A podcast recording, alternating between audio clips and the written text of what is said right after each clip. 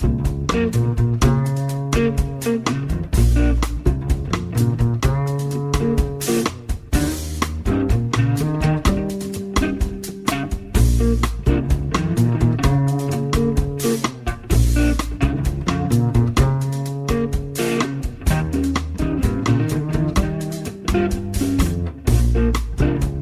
En Radio Marca comienza Noches Americanas con Abraham Romero.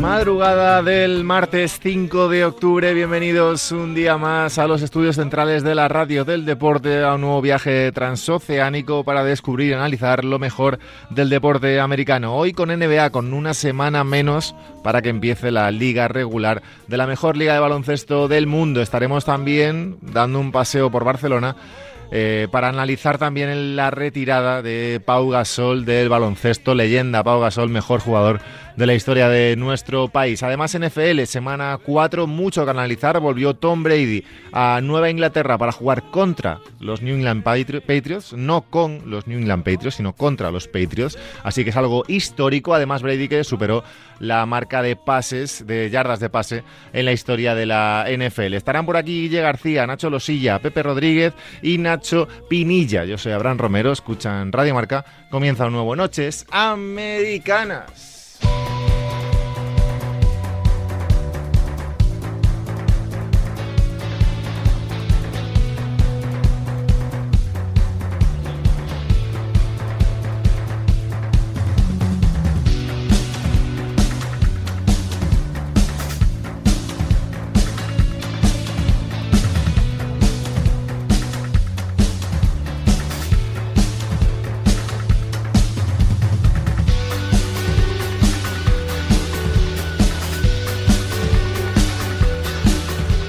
Buenas noches, buenas tardes, buenos días, según cuando nos escuchéis. Eh, soy Abraham Romero, estas Noches Americanas, programa 5 de... No, programa 4, ya no sé dónde vivimos, Guilla García. Eh, hoy tenemos una parte de idea bastante interesante. Ya sabéis que en las últimas semanas llevamos analizando, bueno, haciendo una previa de las franquicias división por división. Hemos hecho en la semana pasada la de California, eh, más Phoenix Suns, es decir, Los Ángeles Clippers, Los Ángeles Lakers, eh, Sacramento Kings, Phoenix Suns y Golden State Warriors. Eh, hace dos hicimos la de la costa este, es decir, Philadelphia 76ers, New York Knicks, Brooklyn Nets, Toronto Raptors y Boston Celtics. Es decir, hemos hablado ya, Guille García, de 10 de los casi mejores equipos de la NBA, incluimos también a Sacramento. Muy bien. Eh, así que hoy toca hablar de Dallas Mavericks, de Luka Doncic y de esa división en la que están los Mavericks, los Houston Rockets, los Memphis Grizzlies, los New Orleans Pelicans y los San Antonio Spurs. Una división un tanto un poco más débil que las dos que hemos hablado antes, pero con jugo, con cositas, especialmente por ese tema de, Don, de. Pero antes, decía en la introducción que hubiera un día importante para baloncesto español y sobre todo para el baloncesto español, si hacemos un programa aquí de deporte americano, pues eh, yo creo que estamos ante el mayor exponente español en la historia del deporte americano, porque en la NFL no hay, está Alejandro Villanueva y tal, pero no ha habido nadie absolutamente, ni siquiera el, propio deporte, a nivel de, seguimiento, en la NHL tampoco, en el béisbol tampoco, incluso en el soccer americano, y por eso está con nosotros también Nacho Losilla. ¿Qué pasa, Nacho? ¿Qué tal, macho? Muy buenas, pues eh, te lo decía antes, ¿no? Ya, ya utilizando la pretemporada, pues como la utilizan en la NBA, para, para coger ritmo, para acostumbrarnos otra vez a esos magníficos madrugones que en verano no hemos tenido, así que, así que todo muy bien. A Nacho lo seguís en arroba losilla-bajo, Nacho, que como sabréis está en el día a día de la NBA, en nba.es con, con Dazón, y, y, por eso empiezo por ti, Nacho. Eh, lo decía en la introducción, si a alguien que le guste no ya la NBA solo, sino un poco lo que es todo el deporte americano, eh, si juntas lo, español con, NBA, con deporte americano, te sale Pau Gasol. Es decir, más allá de lo que haya significado, que evidentemente es absolutamente todo lo que haya significado Pau Gasol para el baloncesto español, eh, aquí intentando concretar un poco a nivel NBA, estamos sin duda, más allá, repito, de que sea español, ante uno de los grandes jugadores de la historia. Sí, sin duda. De hecho, bueno, este año que es el 75 aniversario de la liga, vamos a ver si Pau entra entre los 75 mejores. Eh, yo creo que no lo hará, pero sus opciones tiene de entrar entre, entre los últimos candidatos y, ya tener a un jugador de nuestro país que eh, pueda estar entre los 75 mejores de la historia, pues eh, dice mucho de lo que de lo que ha sido su carrera. Y yo recuerdo, además me, comentándolo con gente más veterana también me lo decían, eh, que al final la, NBA en España nace con Pau, ¿no? Y, que sí, que él ya en Memphis había sido una estrella, All-Star y demás. Eh, yo ahí era más joven cuando él le traspasan a los Lakers, era un chavalín, pero sí que recuerdo esa explosión de eh, ver por todas partes camisetas de Gasol con el 16, gente que aunque no seguía la NBA sabía perfectamente lo que había sucedido, así que hoy se despide, aunque ya le despedimos de la NBA hace tiempo, eh, la figura que hizo que la NBA eh, brillase en España. me gusta, me gusta este debate, eh, Guille García, Willy-Marca en Twitter, compañero de marca, ya lo sabéis. Me gusta el debate que lanza Nacho porque mm, a nivel personal, para mí la NBA no empieza con Pau. Entiendo lo, lo que abre, Nacho, el debate que abre. Ah, yo creo que aquí entramos en una diferencia de generaciones, ¿no? Es decir, la primera quizás entra con Jordan, Magic y todo esto, que ¿no? A la que pertenezco yo, los viejos. Eso es. Luego hay una siguiente que entra un poco con lo que para mí es la generación del 96-98, es decir, los Kobe, Iverson, eh, Jason Williams, eh, Tracy McGrady y demás. Mm. Y luego, claro, está lo que comenta Nacho de saliéndonos un poco del nicho, donde quizá estaban los que seguían a Magic y a Jordan, los que seguían esa generación de la que hablamos, el boom, ese con lo que sí que estoy de acuerdo, que quizás el boom a nivel, eh, pues eso, a nivel televisión, eh, repercusión en medios, eh, seguimiento absoluto y diario de tal, llega con Pau. Claro, evidentemente llega con, con el no voy a decir pionero porque ese fue Fernando Martín, pero claro, su presencia fue testimonial, pero sí con el primer jugador protagonista español en un, en un equipo NBA.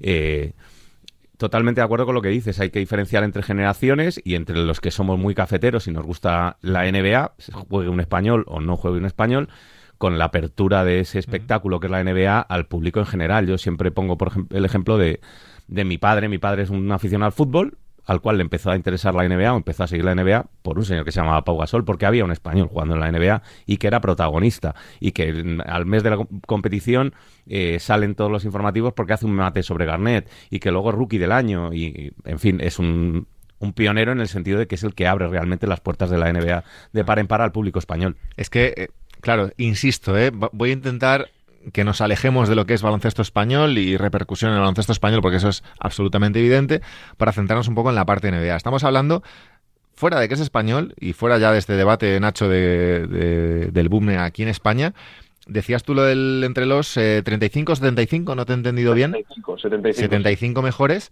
Eh, hablando ya de Salón de la Fama, evidentemente, camiseta retirada en Memphis.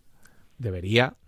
Vamos, yo creo que eso está se da por hecho, ¿no? Yo creo que sí, En Memphis y en los Lakers, eh, yo creo que si tenemos en cuenta los años que ha estado en la franquicia, que si no me equivoco ahora mismo son seis y medio, porque llegó a mitad de temporada de, de 2007-2008, dos anillos y aparte lo que implica también ganarlos al lado de Kobe Bryant, con la amistad que les une, con todo lo que ha pasado entre ellos, ¿no, Nacho?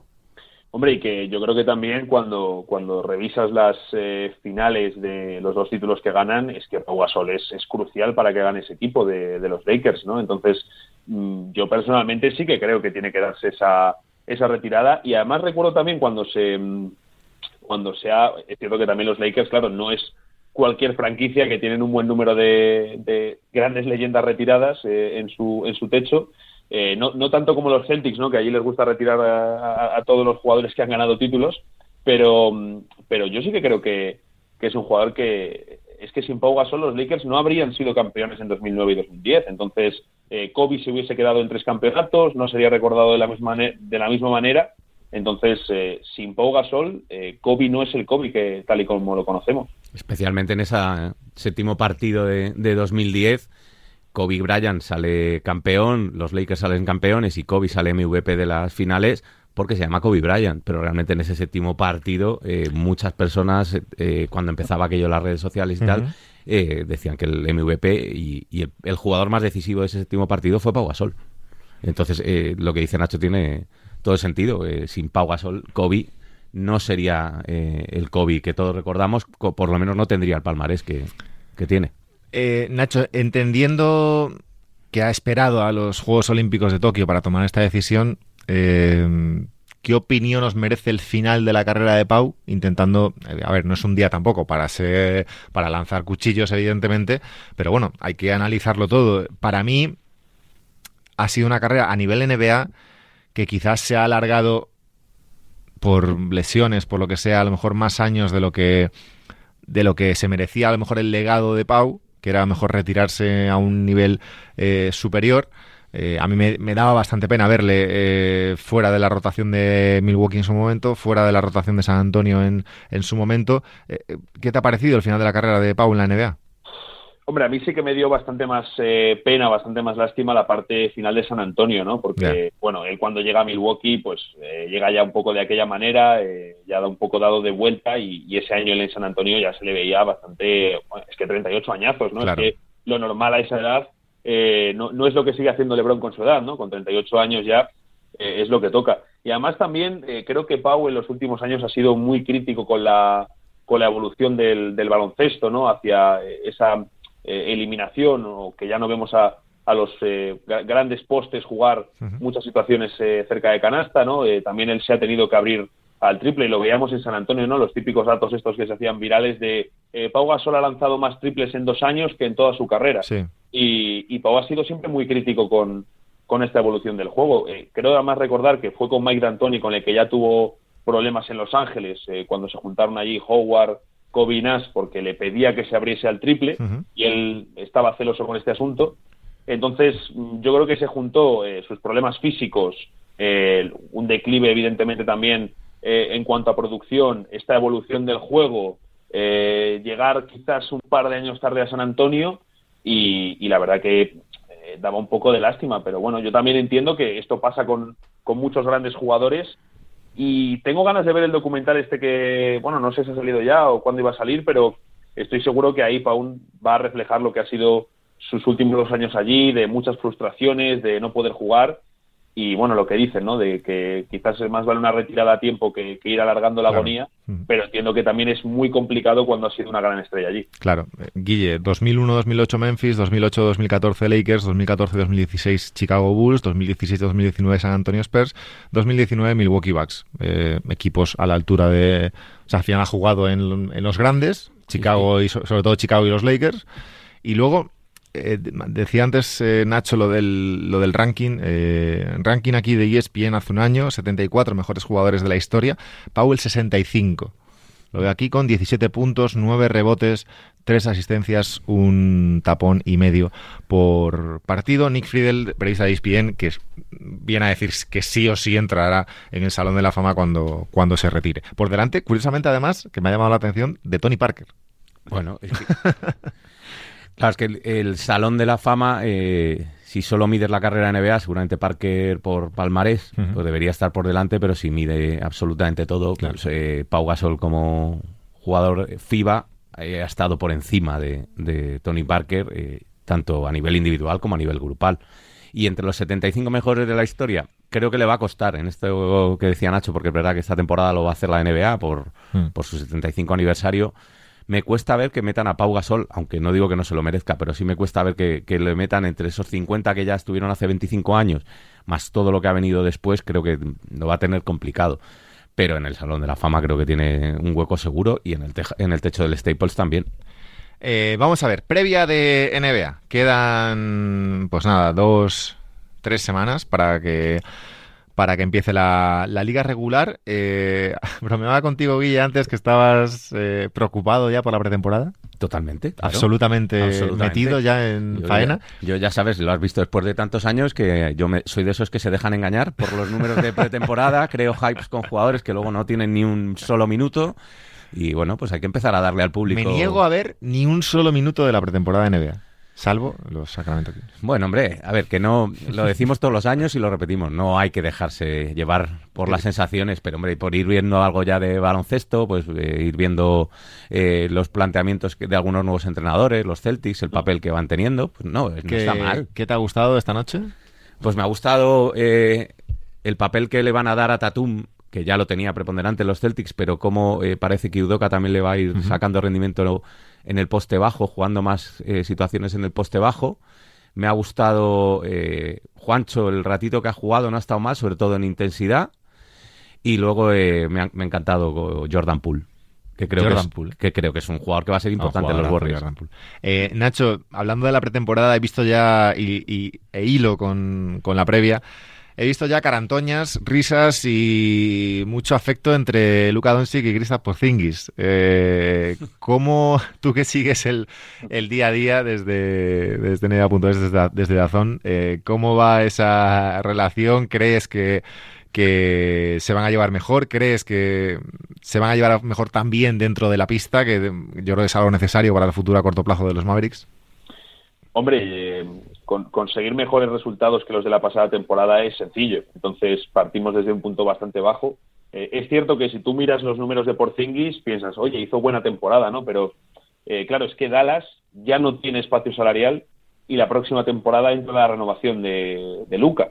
Por lo tanto, es que para Dallas es sí o sí recuperar a, a Porzingis y creo que ahí es fundamental eh, lo que vaya a hacer Jason Kidd, ¿no? Eh, también me gustaría, y creo que es algo que tiene que aprender Luka Doncic en la NBA, eh, Luka cuando juega con Eslovenia le vemos un jugador mucho más participativo con el resto. Evidentemente, él tiene la bola y todo el sistema gira a su alrededor, pero le vemos, no sé si es la palabra, es confiar más en sus compañeros, pero en Dallas es, es, exagerado, ¿no? Cómo consume todas las posesiones y creo que él tiene que saber encontrar ese equilibrio y para eso va a ser fundamental por Zingis. Sobre todo, Guille, a nivel físico para no llegar reventado a, los, a, los, playoffs.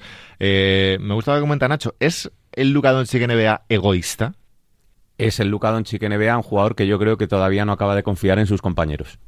Pero tiene e hilo con otra cosa, tiene compañeros en los que confiar. O sea, eh, ha montado, ha montado Dallas en, los tres años que lleva Doncic en la NBA.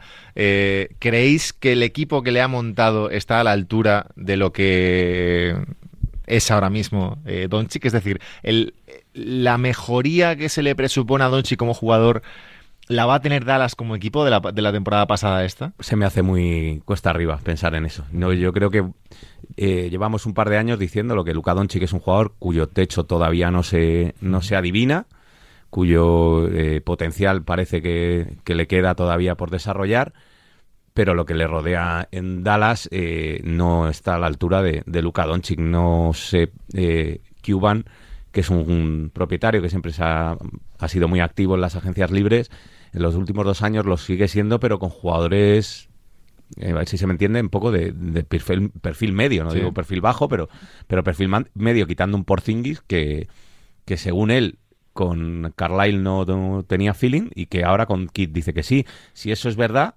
eh, podremos ver una sociedad que sí puede tener algo de, de crédito eh, a futuro y subir el nivel de, de los Mavericks. Es, complicado, Nacho, porque mi, opinión personal en esto es que a Dallas, digamos que Dallas se ha atropellado o ha atropellado el, potencial de, de Doncic. Yo creo que ellos, evidentemente, como casi nadie esperaba que, que Doncic al, al año siguiente de llegar ya estuviera a nivel casi MVP. Y creo que ahora mismo, evidentemente, el equipo está en un proceso de. Y claro, el, tienes a Doncic que es pues pongamos donde lo queramos, pero tres, entre los tres o cinco mejores jugadores ahora mismo de la liga. Pero claro, los Dallas, los Mavericks están muy lejos de, ser uno de los tres o cinco mejores equipos de la liga. Yo creo que es que al final la diferencia la marca toda y completamente por Zingis, porque si recordamos la pasada temporada, no, que también Dallas fue uno de los equipos más afectados por eh, las bajas por, por COVID, eh, no tuvieron ritmo en toda la temporada es que la temporada anterior, con prácticamente la misma plantilla, salvando lo de George Richardson por Seth Curry, que les ha salido fatal, eh, la pasada temporada consiguen el mejor ratio ofensivo de la historia de la liga. Es decir, con una plantilla bastante justita, eh, explotan muchísimo eh, todos los puntos fuertes que tienen. Me gusta, por ejemplo, la incorporación de Reggie Bullock para este año. Es un jugador que encaja con lo que necesitas al lado de Luca, sin ser ni mucho menos una estrella. Eh, pero es que pasa todo porque Porzingis eh, esté involucrado, eh, se siente importante, quiera ser el escudero de Luka Doncic, pero tenga relevancia. Y, creo que la frase se repite mucho y creo que es muy cierta, es el, suelo de los Dallas Mavericks lo marca Luka Doncic, pero el techo lo marca lo marca Porzingis. Si Porzingis funciona a la altura de su contrato, si funciona, eh, si, funciona como debe funcionar, Dallas es un equipo, no te digo para jugar finales de conferencia, pero para ser muy pesado y un equipo a sufrir en los playoffs. 31 millones eh, cobrará este año Krista Porzingis, eh, 35 el año que viene Doncic, que ya entra en nuevo contrato y va a acabar cobrando 44 en la 25-26. Eh, ¿Qué movimientos a corto plazo o a medio plazo, Guille, esperas en, en Dallas y ya cerramos con ellos? Movimientos de mercado, pues lo que te digo, espero que... Porque claro, eh, es que no digamos, eh, Dwight Powell, hablo de jugadores importantes. ¿eh? Tim Hardaway tiene contrato por 20 millones más tres temporadas más. Acaba en 2025. Es decir, ahí tienes un contrato ya importante, eh, acordado y apalabrado hasta, hasta dentro de mucho. Dwight Powell, dos, este y otro año más. Reggie Bullock, del que hablaba Nacho, este año y dos más. Maxi Clever, este año y otro más. Eh, Stein y Finney Smith acaban el año el verano que viene. Sí, Marjano, o sea, yo creo que tienes mucho dinero puesto en jugadores que yo veo, por ejemplo, con cierta envidia, porque al final, pues, eh, Doncic es un jugador que me gusta, y, lo comparo, por ejemplo, con los Nuggets. Los Nuggets pillaron a un, también a un europeo, en comparación, evidentemente, no es lo mismo, pero, pero bueno, tienen a, a Jokic y una plantilla... con mm, una con un potencial mucho mayor y con una profundidad. Y están ahí ya. Y, y, y Jokic al final da el salto a uno de los tres mejores jugadores de la NBA y están ahí ya. Y en este caso con Doncic, yo creo que es de la terna esa de 3, 5 mejores de la NBA, el único que no está bien acompañado. Que no está bien acompañado, eso, es. porque el resto tenemos a LeBron James y Anthony Davis, eh, Kawhi Leonard, bueno, lesionado, eh, Giannis. Giannis Antetokounmpo, campeón de la NBA. Jokic, Durant, eh, Durant y Harden en los Nets. el único de los grandes, grandes, grandes, Nacho, que no está acompañado o no está bien acompañado, insisto con lo de Porzingis, ¿eh? pero, pero tal, es, es Doncic. Sí, eh, yo creo que también se han arrepentido mucho, como decía antes, de lo de Seth Curry, porque es un tipo que es bastante infravalorado y, la verdad que ahora en Filadelfia se están portando las manos con eh, haberle conseguido por Josh Richardson. y, es cierto lo que, lo que decís, es que la plantilla son bastante jugadores de, medianías, ¿no? Jugadores que, oye, pues como complementos están bien. Eh, hombre, a mí lo de Tim Hardaway es cierto que ha hecho buena temporada, pero llevábamos años diciendo, oye, este tío está sobrepagado, termina su contrato y le das el mismo contrato otra vez. Eso es increíble. Entonces, es un poco, es un poco curioso. Yo la única forma que veo de, mejora un poco a corto plazo, porque Jalen Branson está muy bien para la temporada regular, es uno de los mejores segundos bases de la liga, pero luego en playoffs no juega tanto por su defensa, al final la bola la tiene Luca, eh, necesitan un, manejador extra de nivel y ahí la opción es Goran Dragic a corto plazo. Entonces, eh, se supone que ya ahora en octubre pueden montar un traspaso en el que ofrezcan a Moses Brown como pieza interesante a Toronto, metan el contrato de Dwight Powell, eh, quitarse ese salario creo que también sería interesante para ellos, que después de la lesión no ha funcionado igual, y traerse a, Dragic, que sí que creo que sería un refuerzo para tener un puntal más de cara a playoffs, un tipo que le pueda quitar la bola a Luca y, ser realmente una amenaza para el equipo rival. Memphis Grizzlies, eh, ya Morant como estrella, Dylan Brooks, Kyle Anderson, Jaren Jackson, Steven Adams, Santi Aldama por ahí, el español, que elegido en, primera ronda, con cierta sorpresa. También en primera ronda, Ciaire Williams, eh, Sófomos como Desmond, Desmond Bain, eh, Jared Calvert, que le metieron en el traspaso de Juancho Rangome desde, desde Minnesota. Calvert, que sigue siendo también un pick, eh, bastante alto. Entonces, eh, equipo cuanto menos, Guille, interesante. Equipo que ya la temporada pasada nos, nos dejó lo que podía empezar a ser, metiéndose en ese play-in y, con una futura estrella como de, la NBA, si no lo es ya eh, como es ya Morant.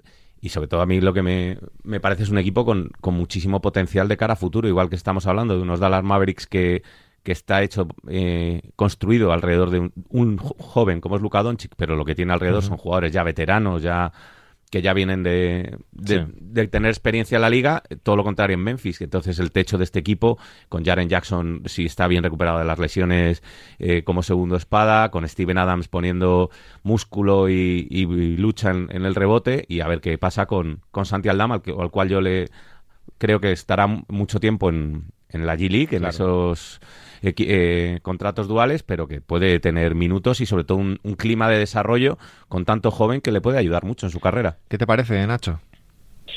A mí la verdad que el verano de Memphis me ha dejado un poco descolocado. Eh, lo de mover a Balanchunas, eh, Eh, Steven Adams viene de una temporada con muchos problemas físicos. De hecho, si Billy también jugó más en el tramo final de temporada era porque Adams estaba bastante tocado y, ella, y él ya sabía que iba, que iba a salir traspasado. Eh, luego hacen ese movimiento también para poder subir en el draft y no consiguen al jugador que querían porque le coge Oklahoma antes. Eh, luego Patrick Beverly a mí me encajaba mucho al lado de Jamorant y me parecía un tipo interesante. Eh, no sé, a mí me ha, me ha, dejado un poco loco, la verdad, el, el, verano de los Grizzlies. Entiendo que también hacen lo de Balanchunas para apostar más todavía por, Jaren Jackson Jr., claro. tiene, tiene, sentido, pero sobre todo me gusta este equipo que tienen, eh, tienen una identidad clarísima, ¿no? Y, y, creo que también lo de, no sé si eh, pondrán a Jackson de, de cinco en playoffs, eh, porque el año pasado eh, en ocasiones les faltaba espacio a este equipo, y ya Morant, que es un penetrador, es un tipo que va a atacar el aro eh, con toda su energía, necesita espacio, sobre todo en playoffs, para poder aumentar su rendimiento. Es un equipo cuanto menos interesante, eh, lleno de jóvenes, un equipo muy de League Pass, ¿eh, Guille? Sí. Un equipo muy de... Un equipo de esos que te gusta ver. Sí, sí, jovencitos, bien, bien amañados. Un jugador que, que, además es puro espectáculo, que ya Morant, de esa capacidad que tiene de penetrar, de, de ir hacia el aro, le me gusta. hace aparecer en los highlights. Me lo apunto. Y de uno de League Pass a otro de League Pass. Eh, Zion Williamson y los New Orleans Pelicans también, evidentemente, con Billy Hernán Gómez, que sigue por ahí, y con Jonas Balanchunas, que lo comentaba Nacho, que ha llegado a los, a los Pelicans a cambio de, de Steven Adams. Eh, Devonte Graham y Nickel Alexander Walker, veo por aquí Basi Escolta, Brandon Ingram, Josh Hart, por ahí los aleros, Zion Williamson, Balanchunas, Jason Hayes, Willy Hernán Gómez, el, el interior. Un equipo, yo creo que para repetir un poco zona media media baja, veremos un poco cómo evoluciona la temporada en la conferencia oeste, qué traspasos hay y qué, y qué se mueve, pero Nacho, yo creo que siguiendo el progreso de Zion, intentando que esté sano y mejorando en ese, en ese sentido. Sí, lo que pasa es que al final aquí los Pelicans, eh, a mí lo que me da un poco de mala espina con este equipo es que eh, Zion Williamson va a empezar su tercera temporada eh, con su tercer entrenador diferente en la NBA no está habiendo continuidad en los Pelicans, eh, no se sabe muy bien quién va a ser el alelo titular. A mí me gustaría que apostasen por Trey Murphy, su elección del draft, sí. eh, y que manden al eh, canadiense Nikhil Alexander Walker al banquillo, que eh, creo que puede ser uno de los tapados por el... Me gusta mucho sexto... ese chico, es un grandísimo anotador, ¿eh? Sí, ya. Alexander Walker.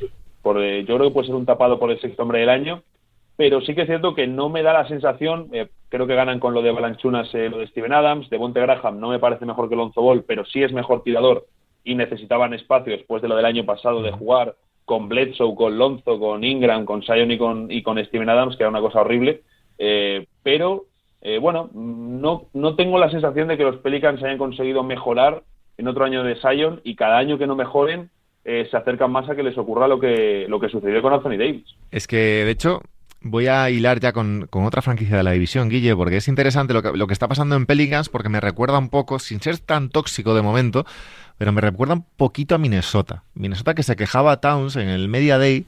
Eh, Carl Towns, al final, estrella de la NBA, evidentemente, desde el primer año produciendo, pero decía, claro, es que aquí han pasado no sé cuántos entrenadores desde que estoy aquí eh, no sé cuántos jugadores. No sé cuántos también. jugadores. Eh, los propietarios cambian de general manager no sé cuántas veces al, a la semana. Y claro, se quejaba un poquito de la, del, del, desequilibrio que había cada temporada en los, en los Timberwolves. Y es un poco hilando con los Pelicans lo que, lo que pasa en, en ambas franquicias. Quizá en los Pelicans no todavía a ese nivel, evidentemente.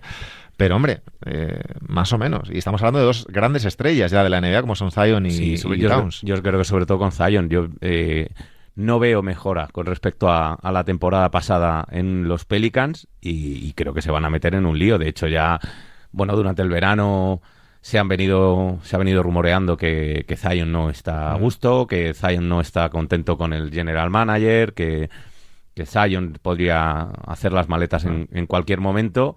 Y lo que decía Nacho antes, en cuanto no empiecen los resultados, en cuanto pase otra temporada sin meterse en playoff, que ahora mismo, eh, antes de empezar y con las plantillas en la mano, creo que no tiene plantilla para meterse en playoff, pues estará más cerca de que Zion haga las maletas y ponga rumbo claro. a Nueva York, que siempre ha dicho que le gusta, y se quede fuera de, de, Nueva Orleans. He dicho yo que Minnesota estaba en la misma división que los Pelicans y no, evidentemente me, me he liado, pero eh, hilo directamente con otro equipo, Nacho, para ir acabando con dos pinceladas rápidas de los Spurs y de los Rockets. Yo creo que dos equipos que eh, hay que tienen que mirar más hacia abajo que hacia arriba, ¿no? Sí, no, hombre, sí, sin duda tienen que mirar más para abajo. pero aún así yo tengo muchas ganas de que, bueno, San Antonio está bastante ilusionada la afición, ¿no? Por eh, tener un equipo de jóvenes que van a jugar alegre. Es al final la primera temporada completa sin, sin Demar de Rosen, sin Patty Mills, sin la Marcus Aldridge. Entonces, eh, ya verdaderamente estamos en, en un cambio de era en San Antonio. Y me gustaría mucho que, que Greg Popovich tuviese a Ben Simmons eh, este año allí en, en Texas y que pudiesen construir un poquito el equipo a su alrededor. Y si no, pues bueno, una temporada sin, sin ansias de, de resultados. Pero claro, Ben Simmons, Guille, eh, para que llegue Ben Simmons a San Antonio, para empezar, tiene que, bueno, tiene que querer Ben Simmons, no, tienen que ir los Sixers, pero para, a cambio tienes que darle, pues seguramente tendrías que soltar a, algunos de tus mejores jóvenes que me huelo que pueden ser Keldon Johnson o de John T. Murray o Derrick White o Lonnie Walker a lo mejor, o sea, alguno de esos tiene que caer sí o sí. Uno o dos caerán. Picks del draft y tal, pero bueno, es verdad que Ben Simmons es un jugador superlativo en este caso, por mucho que le falte tiro, claro. Sí, bueno, pues ahí tendrá que hacer el encaje de bolillos eh, Sixers y Popovich eh, en no traspasar a gente que, que sepa jugar abierto para, para darle la oportunidad a Ben Simmons de, romper la defensa penetrando y luego doblar el balón y que no se tenga que jugar el, en los tiros. Yo creo que Popovich sería eh, seguramente un entrenador ideal para sacar el mayor rendimiento a, un jugador como Ben Simmons. Un, un tipo inteligente eh, que sabría dotarle del juego que necesita. Y por acabar, Nacho, eh, en Houston, John Wall parece que se va a ir, ya no está, está entrenando en solitario. Eh, y no, yo creo que ni siquiera va, va a jugar con el equipo. no sé, a mí me parece un jugador muy interesante si se pone a tiro para algún contender. Claro, a mí me ha extrañado bastante el hecho de decir, no, no voy a jugar, me traspasan, ¿no? Yo pensaba que John Wall eh, comenzaría la temporada jugando y ya después, eh, cuando demuestre un poquito cómo está, eh, pues buscar el traspaso, porque el año pasado tampoco tuvo algún tramo, algún momento, pero yo no vi al John Ball ya que, vimos en los Wizards, que, era un jugador que en su momento antes de las lesiones, yo creo que era el mejor base de la conferencia este y tuvo alguna temporada realmente fantástica, pero ya no veo a ese jugador y claro, es que son 40 millones de, de contrato yo tengo mis dudas respecto a lo que pueda suceder con John Wall. Eh, algún equipo terminará pescando y eso abre la puerta a una pareja titular bastante curiosa en el backcourt de Houston, que va a ser Kevin Porter Jr. y Jalen Green, el pick número 2 del draft. Pues a ver qué pasa en Houston. Lo dicho, división interesante tres equipos, bueno, un equipo evidentemente que mira mucho hacia arriba como es Dallas, eh, otros dos a nivel un poquito medio como Memphis y Pelicans y otros dos hacia abajo como Houston y San Antonio. Guille García, un placer como siempre, cuídate mucho. Un placer. Un abrazo. Eh, Nacho Losilla, te seguimos, te leemos, te vemos ahí en Dazón y en nba.com. Un abrazo, tío. Un abrazo a vosotros. Nosotros nos vamos a hablar un poquito de NFL, de Tom Brady, de la semana 4 y demás. Hasta ahora.